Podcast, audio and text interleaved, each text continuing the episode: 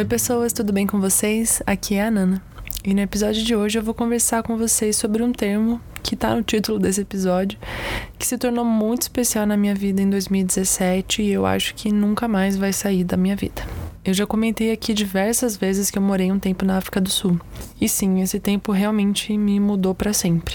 E o motivo disso tudo é o Mount Zion, a montanha que existia no complexo onde eu morava, que era uma montanha de oração. E aí vocês fingem que vocês não sabiam disso, que eu sei que eu já contei sobre isso milhares de vezes aqui no Anagrama. Enfim, eu vivi coisas incríveis enquanto eu morei lá em Joanesburgo durante 2017, 2018, mas nada me marcou tanto quanto a rotina de oração na montanha. Viver acontecimentos pontuais e experiências únicas marcam a nossa vida, sim. E graças a Deus eu vivi milhares de experiências com Deus durante os meus mais de 20 anos caminhando com Ele. Mas eu nunca vivi nada igual aos aprendizados causados em mim pela constância no lugar de oração, que no meu caso era naquela montanha. Antes de qualquer coisa, eu quero deixar claro aqui que a montanha era apenas o lugar específico que eu tinha para isso. Mas assim que eu voltei para o Brasil, eu tive que fazer do meu quintal e do meu quarto a minha montanha. Então a montanha acabou se tornando um símbolo que eu trouxe para minha vida até hoje. Quando eu fui à África em 2017, eu não tinha uma vida de oração constante. E olhando para trás, eu enxergo quão pouca intimidade eu tinha com o Senhor. Muitas das coisas que eu falo aqui nesse podcast, quando eu gravo falando sobre oração, que são importantes na, na rotina, né, na vida com o Senhor, eu mesma não praticava. Mas é aquele velho ditado: só se aprende a orar orando e eu pouco orava. Mas aí, tendo uma montanha de oração a menos de cinco minutos de distância do meu quarto e vivendo a rotina louca de uma casa missionária, eu encontrei estabilidade no topo do Mount Zion. Era sentada ali no meio das pedras, deitada na grama, encostada no pé da cruz que reluzia durante a noite. Era esse o lugar em que eu encontrei o meu lugar no mundo, a oração. E eu assumo que, infelizmente, eu fiz parte por muito tempo de um grupo de pessoas que enxergavam a oração como ah, algo para as irmãs mais velhas, para as pessoas que não têm tanto o que fazer e têm tempo disponível para ficar orando. Sim, é triste perceber que por tanto tempo eu sequer entendi o básico do que a oração significa. Eu dizia amar a Deus, mas eu sequer passava tempo com Ele e ainda dizia que só quem era desocupado é que fazia isso. Graças a Deus pelo perdão que eu encontro em Jesus. E assim foi então que, nesse período recém-chegado num novo país, eu comecei a literalmente subir a montanha. A vida que eu vivia lá não era exatamente muito rotineira, não era algo muito frequente. Então, tinha dias que era muita loucura, tinha dias que eram mais calmos. E na oração eu encontrei esse, esse lugar estável, esse lugar em que eu podia estar ali todos os dias, que todos os dias estaria ali para mim. E aí esse termo, né, subir a montanha se tornou muito comum e usado por mim e pelas pessoas que moravam ali comigo, porque direto a gente estava subindo a montanha para passar um tempo com o Senhor. E eu nem tinha percebido a ligação desse termo subir a montanha com a história de Moisés, que também subia uma montanha para falar com Deus.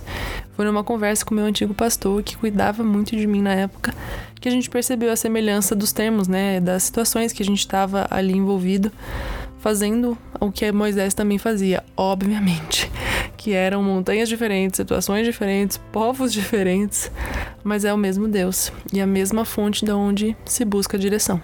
E subir a montanha se tornou meu descanso nos dias de cansaço, meu alívio nos dias de choro, minha fonte de sabedoria nos momentos de dúvida, meu lugar de encontro e conhecimento de Deus. Aquele lugar transformou aquela pessoa perdida que sequer sabia quem era, que subia na montanha para perguntar para Deus quem ela era, em uma pessoa que busca o caminho da obediência e que obviamente falha muito, mas que entendeu que sem esse lugar de oração certamente pode perecer e morrer.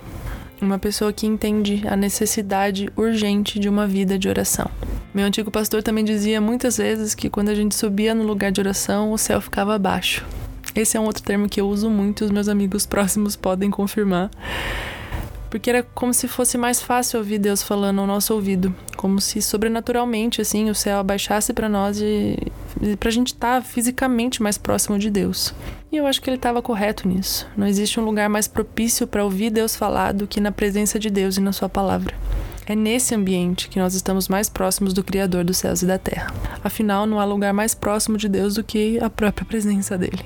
E quando eu quis trazer esse episódio para cá, né, para falar sobre esse termo que é tão importante para mim, eu quis trazer ele para cá para poder mais uma vez incentivá-los ao lugar de oração. Eu sei que eu falo muito disso aqui, que a oração é o tema que esse podcast mais fala, mas eu sinto que é meu papel como cristã lembrar os meus irmãos do prazer que é na presença de Deus e ajudá-los a não ser como eu era, uma pessoa que menospreza a coisa mais importante do mundo e que no futuro nós vamos fazer para sempre, que é estar na presença de Deus.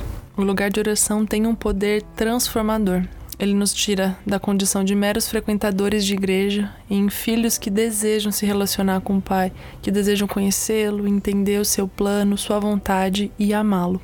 Durante os quase dois anos que eu tive o privilégio de subir aquela montanha, o salmo que não saía da minha mente diariamente era o 116, 9, que diz: Andarei na presença do Senhor na terra dos viventes. Foram incontáveis as vezes em que eu subia angustiada e sofrendo para o meu lugar de oração e saí dele consolada pelo Senhor e sendo lembrada do que realmente importa, a presença de Deus. Os sofrimentos que nós passamos no dia a dia não devem ser louvados nem exaltados, mas que exista sabedoria em nós para levá-los diante do Senhor para que Ele nos console. Deus não se apraz com os nossos sofrimentos e é por isso que Ele oferece consolo, perdão, descanso e amor. Ele oferece aquilo que Ele é. Mas novamente, nós vamos desfrutar de quem Ele é e oferece se nos colocarmos na Sua presença. Eu tô dando um exemplo aqui de quando a gente chega sofrendo ou angustiado na presença de Deus, mas Deus é bom o suficiente para nos suprir e nos satisfazer, não importando a forma como a gente chega na presença dele. E sabe, durante muito tempo eu questionei a Deus por que ele colocou a África no meu coração desde que eu era criança e por que ele me enviou para Joanesburgo, especificamente naquele lugar, com aquelas pessoas, naquele tempo. E hoje eu entendo que é tudo parte da soberania dele. Eu precisava ter meu encontro com Mount Zion e ter a minha vida mudada pela oração, para que eu aprendesse a amar estar na presença de Deus, para que hoje eu possa estimular os meus irmãos a também viver uma vida de oração, para sei lá, de alguma forma tentar despertar as pessoas para aquilo que eu fui despertada naquela montanha, para a necessidade urgente que existe em nós de ter uma vida dependente do Senhor em oração. E hoje eu me encontro dependente do lugar secreto. Sem ele eu me torno pior que eu posso ser, porque eu esqueço de contemplar o Senhor e esqueço que ele está no controle de todas as coisas. E quanto mais o tempo passa, mais eu entendo os homens e mulheres que gastaram horas diárias de suas vidas em oração. Esses são os meus verdadeiros heróis. Eles reconheceram que uma vida fora desse lugar é uma vida entregue às suas próprias paixões e vontades e decidiram não viver por isso. O que o lugar de oração me ensinou e ensina constantemente é que Deus não muda.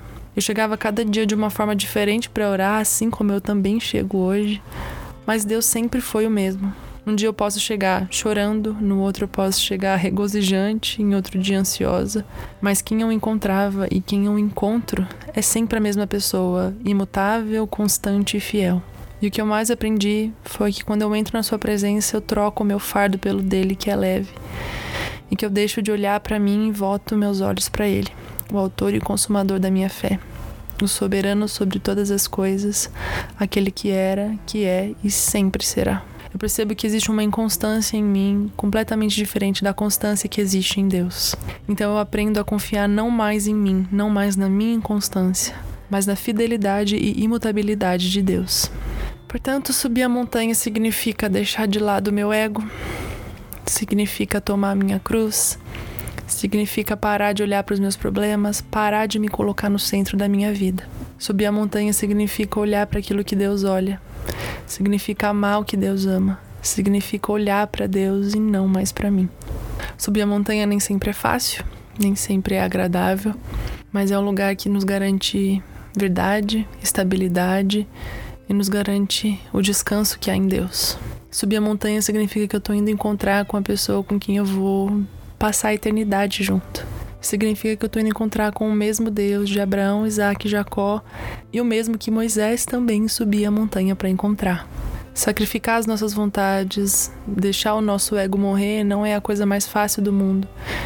Portanto, vai haver dificuldades para você subir a montanha. Às vezes o caminho vai parecer mais difícil, mais pedregoso, mais íngreme, mas a pessoa que a gente vai encontrar lá no topo é a mesma sempre. É aquela que satisfaz o nosso coração como nenhum outro pode satisfazer. Vocês vão cansar de me ouvir falar sobre oração no anagrama. Esse é o tema da minha vida. E o meu convite para vocês hoje é: peguem as suas Bíblias e subam a montanha. Seja a montanha o seu quarto, a sua sala, escritório, quintal. O local físico da sua montanha pouco importa. O que importa é quem você vai encontrar lá. O meu sonho é ver as pessoas assumindo suas dependências da presença de Deus. Eu quero ver homens e mulheres dizendo que sem andar com Deus eles estão mortos e sucumbindo. Que a presença de Deus é mais importante do que o ar que eles respiram. É isso. Que Deus levante pessoas que encontrem no lugar de oração o lugar delas no mundo. Até o próximo episódio. Um beijo e um queijo.